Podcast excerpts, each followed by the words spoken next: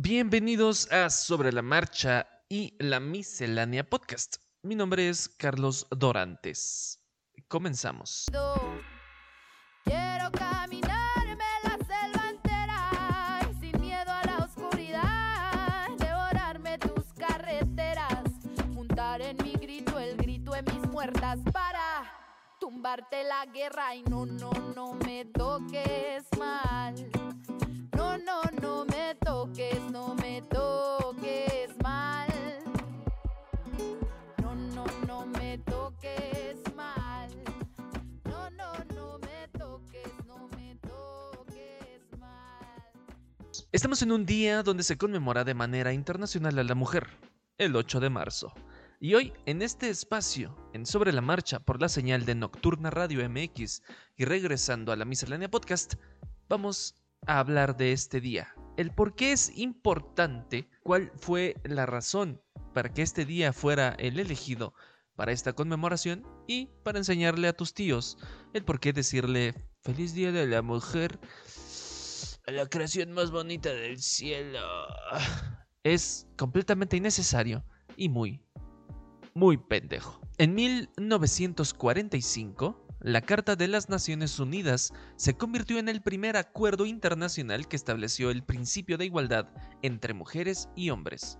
En diciembre de 1947, la Asamblea General aprueba una resolución por la que se proclamaba el Día de las Naciones Unidas para los Derechos de la Mujer y la Paz Internacional, que los Estados miembros debían observar todos los días del año en conformidad con sus tradiciones históricas y nacionales. Sin embargo, nos vamos a ir más atrás, a principios del siglo XX en los Estados Unidos y en Europa, donde el primer Día de la Mujer que se tiene registro se conmemoró en Estados Unidos en 1908. Esto después de que se convocara a la huelga a trabajadores textiles y mujeres pertenecientes al Partido Socialista de los Estados Unidos, donde protestaron por el pésimo salario y las malas condiciones de trabajo en Nueva York en 1908. En 1917, las mujeres de Rusia protestaban en una lucha denominada Pan y Paz. Y coincidentemente, el día de esta protesta cayó el día 8 de marzo, dando a las mujeres rusas el poder por primera vez de votar. A partir de estas dos fechas, el Día Internacional de la Mujer tomó una dimensión mundial, desde las mujeres en los países desarrollados hasta las mujeres de países subdesarrollados y en vías de desarrollo, el movimiento de mujeres que se suscitaban en este tiempo comenzaban a ayudar a que la conmemoración fuera un elemento unificador que fortaleciera el apoyo a los derechos de las mujeres y su participación en los temas políticos, sociales, culturales y económicos. Aunque se dice que el evento que originalmente provocaría que el 8 de marzo fuera elegido como el día de esta conmemoración sería en una manifestación previa a los 1900, esto en Nueva York, específicamente un 8 de marzo de 1875. En esta manifestación por la búsqueda de igualdad salarial y de condiciones laborales, lleva a cerca de 120 mujeres empleadas de fábricas textiles denominadas como garment workers a ser asesinadas por la policía. Dos años después de este hecho, fue el detonante para que se creara el primer sindicato femenino de la historia. Posteriormente, y como ya se había mencionado a inicios de este podcast, en 1908 se realizaría otra huelga de las trabajadoras de fábricas textiles de Nueva York. En esta manifestación se tienen contadas a 15.000 mujeres trabajadoras, quienes salieron a las calles de Nueva York en una manifestación que denominaron Pan y Rosas. En esta manifestación, se quejaban de las interminables jornadas de trabajo a las que eran sometidas y a los salarios bajos a diferencia de sus compañeros varones. Tres años después, sucedería otra tragedia y pondría el precedente a la creación del movimiento feminista.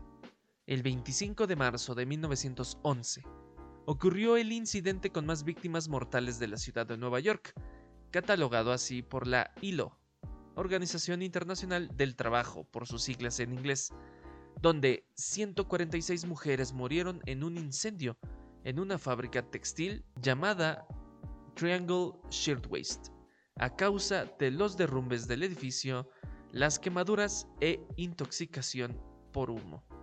Este incendio fue provocado por los propietarios de la empresa, quienes sellaron las puertas e iniciaron un pequeño incendio para que el humo lograra sacar a las manifestantes del edificio. Sin embargo, este incendio se extendió sin control, provocando la desgracia. Pero las muertes de estas mujeres no serían en vano, pues esto provocaría cambios importantes en la legislación laboral, además de la creación del Sindicato Internacional de Mujeres Trabajadoras Textiles. En 1920, Clara Zetkin, política alemana de origen judío, con una ideología comunista muy fuerte y muy influyente, y una gran luchadora por los derechos de la mujer, fue quien propuso en 1920 el conmemorar el Día Internacional de la Mujer el, en el mes de marzo, con el fin de lograr el voto para la mujer. Esta propuesta sería aprobada por unanimidad y sería hasta 1975 que la UNESCO haría oficial el Día Internacional de la Mujer el 8 de marzo. Otro rasgo importante de esta conmemoración es el uso del color morado. Pero, ¿por qué se usa este color? ¿Tiene algún significado? El color morado sería adoptado por los movimientos feministas posteriores por la mezcla de los colores rosa, azul y rojo, los colores con los que normalmente se asocia a los niños y las niñas. Esta mezcla lleva al color morado o violeta, que, en la psicología del color, despierta en las mujeres el sentido de emancipación y de no ser consideradas solo en su parte femenina, sino como seres que pertenecen a una equidad.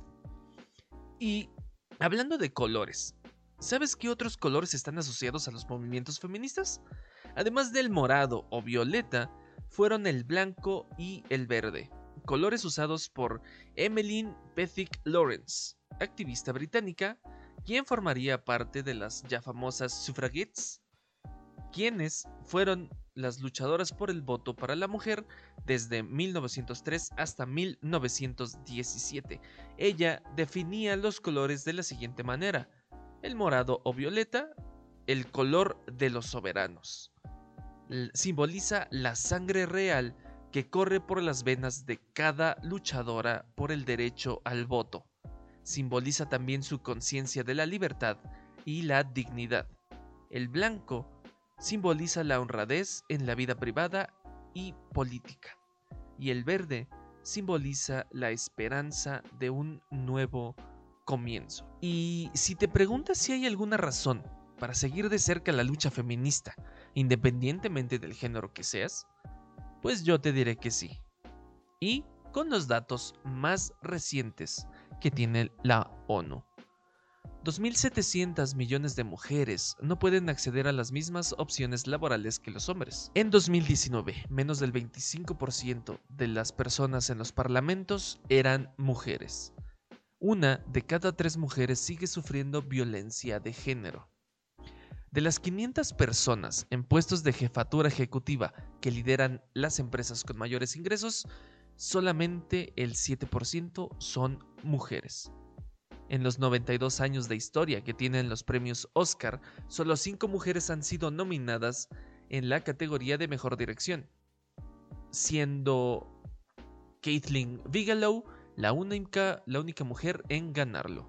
Y se estima que hasta 2086 no se cerrará la brecha salarial si no se contrarresta la tendencia actual. Como vemos, este es un día de conmemoración por todas las mujeres que han luchado y muerto por lo que hasta la fecha se ha logrado obtener. No debemos faltarles el respeto a todas aquellas que lucharon viendo este día como una fiesta. No lo es. Es un día donde debemos aprender a ver que detrás de los movimientos feministas existen antecedentes genuinos de lucha que siguen inspirando a muchas mujeres alrededor del mundo. Gracias por escuchar este programa especial donde conocimos un poco más la historia del 8 de marzo y los antecedentes que forjaron los principios del feminismo. Recuerden que el día de mañana continuaremos este programa con un especial de la mujer en la música en punto de las 8 pm a través de la señal de Nocturna Radio. Mi nombre es Carlos Dorantes. Hasta la próxima. Quiero mis tetas libres, quiero que no me quiera siempre para desvestirme, quiero mi cara libre, quiero mi culo libre, quiero que no me quiera siempre para desvestirme, quiero mi cuerpo libre, quiero mi útero libre, quiero que no me quiera siempre para desvestirme, que hambre y sueño es lo que usted tiene, hambre y sueño es lo que usted tiene, hambre y sueño es lo que usted tiene, que